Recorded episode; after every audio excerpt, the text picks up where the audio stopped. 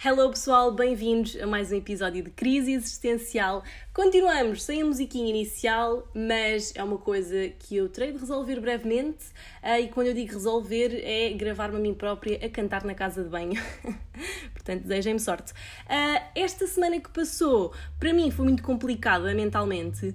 Estava a sentir-me assim muito ansiosa e preocupada e não havia nenhuma razão em particular, era só assim aquelas mexórdias de sentimentos que de repente se apoderam de uma pessoa e parece que de repente está tudo a correr mal. e, e não estava não a ser uma semana fácil para mim, uh, apesar de eu até pensar que ia ser uma semana boa, porque, enfim, supostamente a conjetura até seria boa para mim, mas não me sentia, não me sentia assim. Uh, de qualquer das formas, não era eu quem tinha razões para se sentir ansiosa e preocupada, porque afinal de contas não era eu que estava à espera de saber se ia ser julgada por mais 30 crimes, não, isso era o nosso amigo Sócrates e ele também estava na boa, ele não parecia minimamente preocupado, portanto eu tirei um pouco de inspiração uh, daí e pensei, ok, se ele também, pronto, está tá, hum, na boa, se calhar eu também devia estar, eu também devia ir para uma esplanada, beber uma jola, sim senhora. Uh, e eventualmente foi isso que fiz, não é verdade? Uh, foi isso que fiz e fui à minha primeira esplanada na sexta-feira. E tenho a dizer-vos que é muito esquisito ver pessoas. Tenho a dizer-vos que uh, uma pessoa, uma pessoa a ver pessoas, já não estou habituada a ver tantas pessoas no mesmo sítio. Pessoas a andar, pessoas para aqui, pessoas para ali, a passear e.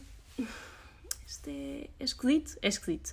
Um, mas de qualquer das formas foi muito bom apanhar um arzinho ali ao pé do rio e, e foi, fez-me sentir melhor. Às vezes nós também precisamos só de apanhar um bocadinho de ar. e era, é uma coisa que nós às vezes desvalorizamos um bocado, tipo aqueles passeios de fim de tarde. Às vezes estamos tão cansados quando saímos do trabalho que desvalorizamos um bocado aqueles passeios de final de tarde, tipo, não, vou descansar porque estou cansada e amanhã é mais um dia.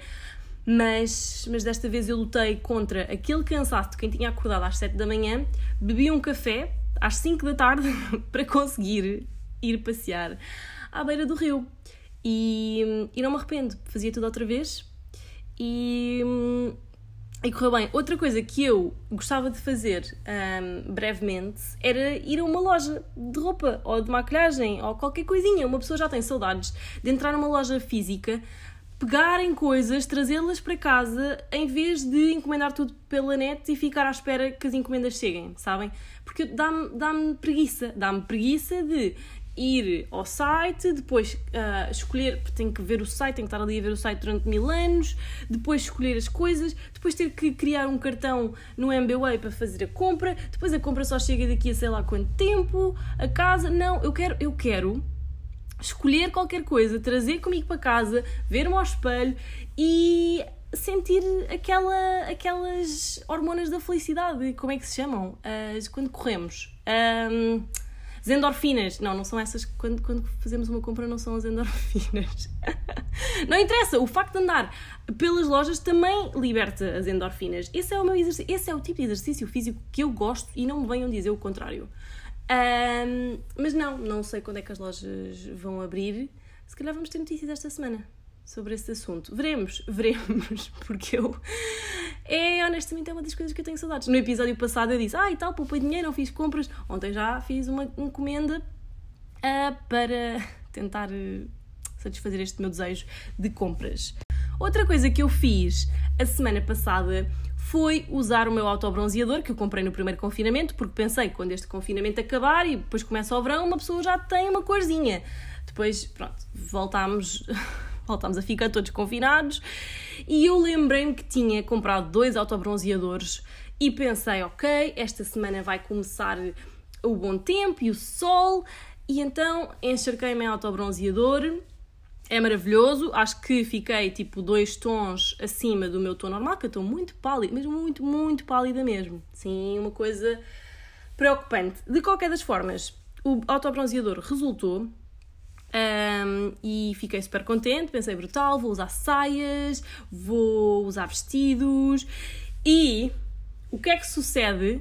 Especificamente no dia das minhas folgas ou nos dias em que eu queria sair, está a chover. Ou então está nublado, a ameaçar que vai chover. foi assim, quase como uma traição que não estou a compreender, porque a meteorologia estava supostamente do meu lado, dizia que iam estar temperaturas maravilhosas e tiveram, mas não foi nos dias que eu precisava. Pronto. Uh, portanto, eu sinto que o autobronzeador foi assim um bocado. um bocado em vão, sabem? Mas uma pessoa sente-se melhor, sente-se assim, ui, pronta para o verão, já estou pronta, ok? Sim, estou a manifestar que o bom tempo chegue. Manifesting.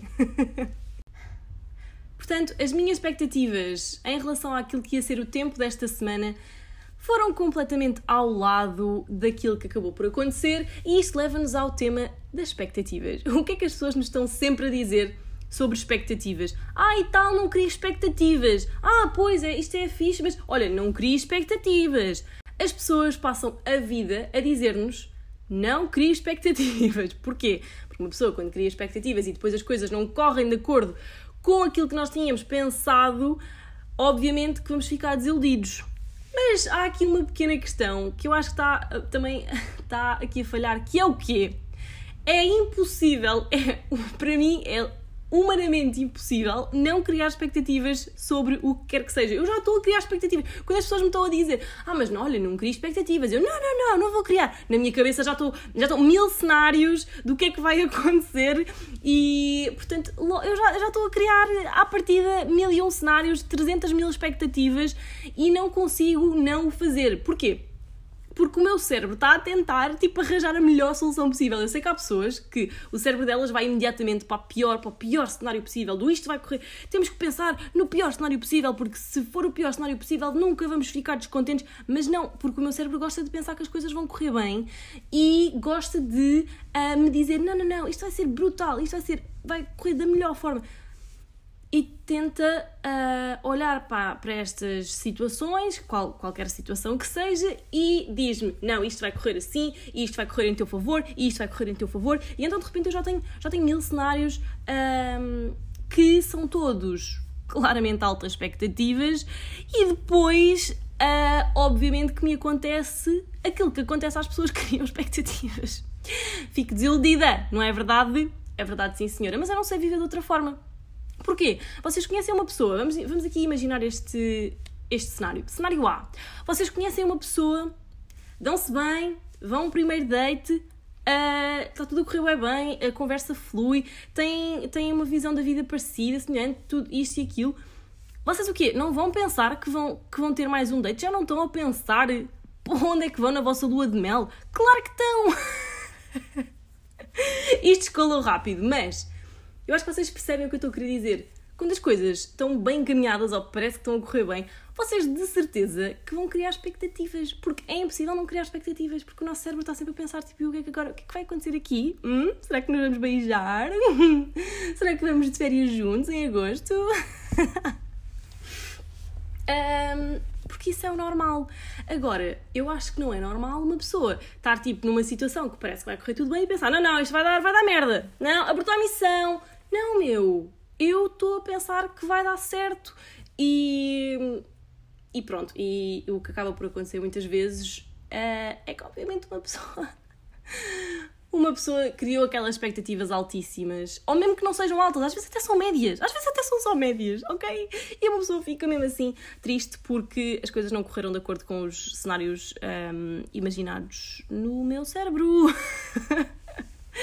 Mas é muito difícil para mim, honestamente, não ter essa visão das coisas, porque eu acho que sempre tentei pensar dessa forma e é por eu pensar desta forma que às vezes consigo ter as coisas que tenho ou consigo encarar a vida da forma que encaro. Porque se eu fosse a pessoa worst case scenario, eu acho que não tinha feito metade das coisas que fiz até hoje. Porque não, pá, não dá. Se eu começar a pensar de forma negativa, não dá, não dá. Já a pensar de forma positiva, às vezes, às vezes já estou a dar por mim a ter pensamentos negativos. Portanto, sinceramente, as expectativas é uma coisa com a qual eu tenho alguma dificuldade em lidar, porque eu vou inevitavelmente criar expectativas com os mais diversos temas da minha vida. eu vou criá-las e hum, obviamente não vou ficar contente quando alguma coisa não acontece de acordo com eu gostava, mas eu prefiro acreditar que é possível e pensar nas coisas de forma, ou seja, já estar a planear tudo para que corra de acordo com aquilo que eu quero, do que pensar de forma negativa e achar que foram os meus pensamentos negativos que afastaram tudo, todas as oportunidades boas. e isto leva-nos ao terceiro e provavelmente último tema de hoje, que é sucesso e definições de sucesso e aquilo que as pessoas veem versus a realidade. Porque eu sinto que isto precisa de ser falado. Eu sei que já é um, falado e que as pessoas já fazem aqueles posts tipo post versus real life e depois metem uma foto sentadas e têm as banhinhas, três banhitas uh, a verem-se. Mas eu sinto que isto vai muito mais além do que uma fotografia uh, em que não estamos favorecidas. Porque aquilo que nós vemos nas redes sociais, ou mesmo aquilo que nós vemos nas pessoas no dia a dia, muitas das vezes não reflete aquilo que elas sentem ou não reflete a forma como elas se. a forma como elas estão a viver. Sabem? Nós às vezes olhamos para as pessoas e pensamos: uau, esta pessoa tem este emprego, esta pessoa tem esta relação, esta pessoa tem esta família, ela tem tudo, ela faz esta, ela fez esta viagem, ou ela está a conseguir, ou ela comprou uma casa, ou o que quer que seja. É muito fácil olharmos para a vida de outra pessoa e pensar, oh, esta pessoa tem bom sucesso, ela está tipo a, ganhar na vida. Quando na realidade nós não fazemos a mais pequena ideia do que é que aquela pessoa está a sentir naquele momento. Não fazemos ideia, pode estar a parecer tudo maravilhoso e não ser. E eu sei disso porquê? Porque muitas das vezes as pessoas acham. Eu, eu lembro-me especificamente de momentos da minha vida em que eu me sentia a maior merda, mas as pessoas que me rodeavam achavam que eu estava a viver uma fase brutal e as minhas redes sociais também refletiam as coisas positivas e eu estava a sorrir de canto a canto em todas as fotografias, em todas as stories, em, em tudo e mais alguma coisa. Eu parecia a pessoa mais feliz de sempre e eu não estava, e eu não me sentia feliz, nem. E aliás, eram momentos em que eu questionava absolutamente tudo acerca da minha existência. Também, ok, crise existencial Faz sentido. Era uma das 1352. Mas essa é a realidade. É que em muitos momentos da minha vida eu não me sentia no melhor, no meu melhor estado, nem lá perto, e, e as pessoas à minha volta muito raramente sabiam ou se apercebiam disso, porque eu simplesmente não não explicava, não falava tanto sobre isso, ou falava pouco, ou falava com poucas pessoas, ou com as pessoas com quem eu falava, eu até nem sequer dizia tudo aquilo que estava a sentir. Ou seja, as pessoas até podiam entender que eu não estava na minha melhor fase, algumas, mas não entendiam até que nível é que eu não estava bem. E, e acho que, lá está, obviamente nas redes sociais eu não ia publicar ai tal, não sei qual é o sentido da vida, tipo, estou triste. Não. Uh, como é óbvio, nós partilhamos momentos felizes e mesmo quando não estamos bem, temos alguns momentos bons. Um, e então era isso que eu acabava por publicar. E lembro-me de, às vezes olho para, olho para o meu feed de Insta, por exemplo, e vejo fotografias específicas em que eu me estou a rir tanto e eu lembro-me do sofrimento que eu estava a sentir nessa altura e da forma como eu me sentia e é tipo, oh meu Deus, as pessoas não imaginavam porque era impossível, porque eu pareço sempre feliz e a maior parte das vezes estou. Uh, mas há estes momentos da nossa vida que nós estamos a passar por coisas um, que as outras pessoas não estão a ver, sabem? E as pessoas olham para nós e pensam: ah, esta pessoa tem sucesso porque esta pessoa arranjou este emprego, porque esta pessoa fez esta viagem, olha, visto que ela agora uh, e tal fez isto, fez aquilo. E as pessoas veem este tipo de coisas como conquistas mas esquecem-se que nós medimos o sucesso de formas diferentes. Para mim, o sucesso pode ser uma coisa completamente diferente do que para ti. Uh, para a minha mãe, por exemplo, o sucesso há de ser uma coisa diferente do que para mim, para, para outras pessoas. Cada pessoa tem uma definição de sucesso. Muitas vezes a definição geral é: ah, tens o trabalho X e isto é ter sucesso. E eu acho que isto é uma visão muito generalizada, porque hoje em dia as pessoas. Não é hoje em dia, no sistema em que nós vivemos, o nosso emprego é uma definição direta daquilo que nós somos. E eu não concordo com isso, nem, nem, nem um bocadinho. quando era mais nova, uh, e quando eu digo mais nova, há uns anos, eu achava, honestamente, que a minha identidade ia ser o meu emprego. Qualquer emprego que fosse, eu achava que a minha identidade ia ser o meu emprego e que eu ia viver para o meu emprego e que isso me iria definir em todas as formas e que isso iria ser a minha forma de chegar ao sucesso. Porque isto, foi, isto é o que nos é incutido desde que nós nascemos. E Porque é que nos é incutido? Porque vivemos neste, neste sistema. Os nossos pais não têm a culpa. Isto, eles foram aprendendo a viver neste sistema e depois incutem-nos estes, um, estes valores. Que, obviamente, o, o emprego é uma coisa importante, claramente, e precisamos dele para sobreviver. Um, mas o nosso trabalho não é a nossa identidade toda. A nossa sociedade em geral e o sistema capitalista, basicamente, o que, o que eles nos querem incutir é que o nosso emprego é a nossa vida e que isto vai ser o nosso sucesso. E porquê? Porque também não vamos ter muito mais tempo fora dali. Não vamos ter. Estamos ali o dia todo, portanto, depois vamos para casa fazer as nossas necessidades básicas, que é comer, higiene, e depois não temos mais nada, não temos mais tempo no dia, porque temos que descansar também. E depois há outro fenómeno que é muito interessante, que é uh, as empresas que são conhecidas. Qualquer pessoa que diz, ah, porque eu trabalho na empresa X, a malta fica logo tipo, o quê? Tu trabalhas na empresa X? Outra pessoa, ah, eu trabalho na, na empresa XPTO. O quê? Tu trabalhas na empresa XPTO? E as pessoas ficam deslumbradas pelos nomes das empresas em que trabalham e esquecem-se que isso não define absolutamente nada em relação a elas. É um bocado um deslumbramento com o mundo do trabalho. É, é, romantizar um bocado o mundo do trabalho, que era o que eu fazia também. Eu também tinha uma ideia muito, muito romântica sobre sobre os empregos e achava que. Eh, lá está, achava que eram o caminho para o sucesso. Agora eu entendo que isso é apenas uma parte. Claro que nós vamos obter satisfação por fazer um bom trabalho, claro que nós vamos sentir-nos mais felizes, sentirmos que estamos a contribuir para uma sociedade melhor com o nosso, com o nosso trabalho. Claro que nós nos vamos sentir realizados de estar a contribuir, de estar a dar o nosso, o nosso contributo, aquilo, aquilo que nós fomos adquirindo, aquilo que nós somos. Obviamente nós vamos sentir uh, realização com isso e vamos sentir algum sucesso e, e, e tudo, tudo mais, mas isso é uma parte, é uma parte de uma, de uma vida que tem muito mais. E eu acredito que isso é importante, essa hum, autorrealização, esse, essa forma de nós nos validarmos a nós próprios, essa autovalidação também tem importância para nós e para a forma como nós nos vemos e para a forma como, como contribuímos para a sociedade. Acho que tem imensa importância, mas é uma parte, é uma parte do sucesso, não é o sucesso todo. Até porque nós podemos ter um trabalho maravilhoso em que trabalhamos imenso, em que nos sentimos super úteis, mas podemos ser infelizes. Mas acho que o importante de nos lembrarmos e relembrarmos, porque às vezes lembramos e depois vamos nos esquecendo ao longo do tempo, mas o importante é nós lembrarmos de que o nosso emprego é essa, essa parte, tem essa importância e tem essa, uh, essa relevância no, no nosso sucesso e na forma como nós nos vemos, mas não é o sucesso todo. Existem outras partes da nossa vida que também nos vão fazer sentir com sucesso. E não é porque passamos a maior parte do tempo no nosso trabalho que devemos esquecer-nos das outras partes que também contribuem para o nosso sucesso porque a verdade é que o nosso sistema faz-nos acreditar que é só ali. E às vezes, às vezes eu começo a pôr as coisas em perspectiva, e uma perspectiva um bocado mórbida. Às vezes eu penso, e se eu morresse agora, o que é que eu gostava de ter feito? O que é que eu gostava de ter feito? O que é que me ia fazer sentir feliz? Porque a verdade é essa. A verdade é que o nosso maior sucesso é sentirmos felizes, é sentirmos bem, é sentirmos produtivos, sentirmos que estamos a contribuir para uma sociedade melhor mas acima de tudo, sentirmos felizes naquilo que estamos a fazer. Isso é o maior sucesso que nós podemos ter.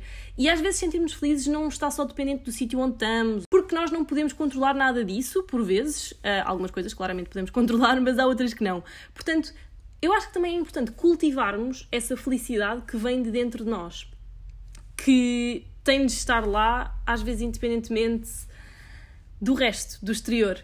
Porque se não estiver lá, independentemente do exterior, eu sei que é complicado, eu estou a dizer estas coisas e às vezes também sei que é muito desafiante termos, termos esta consciência de que estamos felizes agora, porque sim, e não em consequência daquilo que está a acontecer. Um, mas às vezes é, é isso que nós temos que fazer. Temos que estar felizes porque estamos aqui agora. A ideia-chave era esta: é que o sucesso é isso. É sentirmos bem, sentirmos felizes lembrarmos que a felicidade não é um destino para o qual nós estamos a caminhar todos os dias a tentar subir a escadinha da vida até chegar até à felicidade, porque às vezes parece que é isso, porque é isto, lá está, mais uma vez. eu não sou anticapitalista, by the way, mas também não sou pró-capitalismo. Eu sou, eu gostava de uma utopia, sabem? Um, olha, o meu cão também. Não sei se estão a ouvir. Epá! Oh, não. E depois, há outra coisa que eu também acho engraçada relativamente a estas histórias de sucesso, é que nós muitas vezes vemos aqueles artistas mega conhecidos, tipo no, no, topo das charts, e pensamos, uau, como é que eles chegaram a este sucesso todo? São tão novos, tipo, têm a minha idade e já fizeram X, Y e Z, brutal, como é que será que eles conseguiram? E esquecemos-nos das vantagens que algumas pessoas têm na vida. Porque há pessoas que fazem muita coisa muito cedo mas tiveram vantagens que nós se calhar não tivemos. E não quer dizer que nós não possamos também chegar lá sem essas vantagens, mas às vezes demora mais tempo, porque é diferente fazermos uma coisa quando temos uma mãozita a levantar e uh, quando não temos absolutamente nada e estamos simplesmente à deriva a tentar perceber como é que vamos chegar lá. É diferente. E depois há aquelas pessoas que dizem, ah, e tal, mas não é só por tu teres uma. não é só por tu teres o, uma pessoa na família no meio que de repente tens mais vantagem. Pode não ser, mas ter alguém que está no meio, obviamente vai ajudar e vai ser uma vantagem para outra pessoa que queira, não é? Começar eh, uma carreira de artista, por exemplo. E é muito fácil ver isto, temos vários casos. Às vezes nós, nós não percebemos como é que determinadas pessoas uh, tiveram tanto sucesso tão cedo na vida.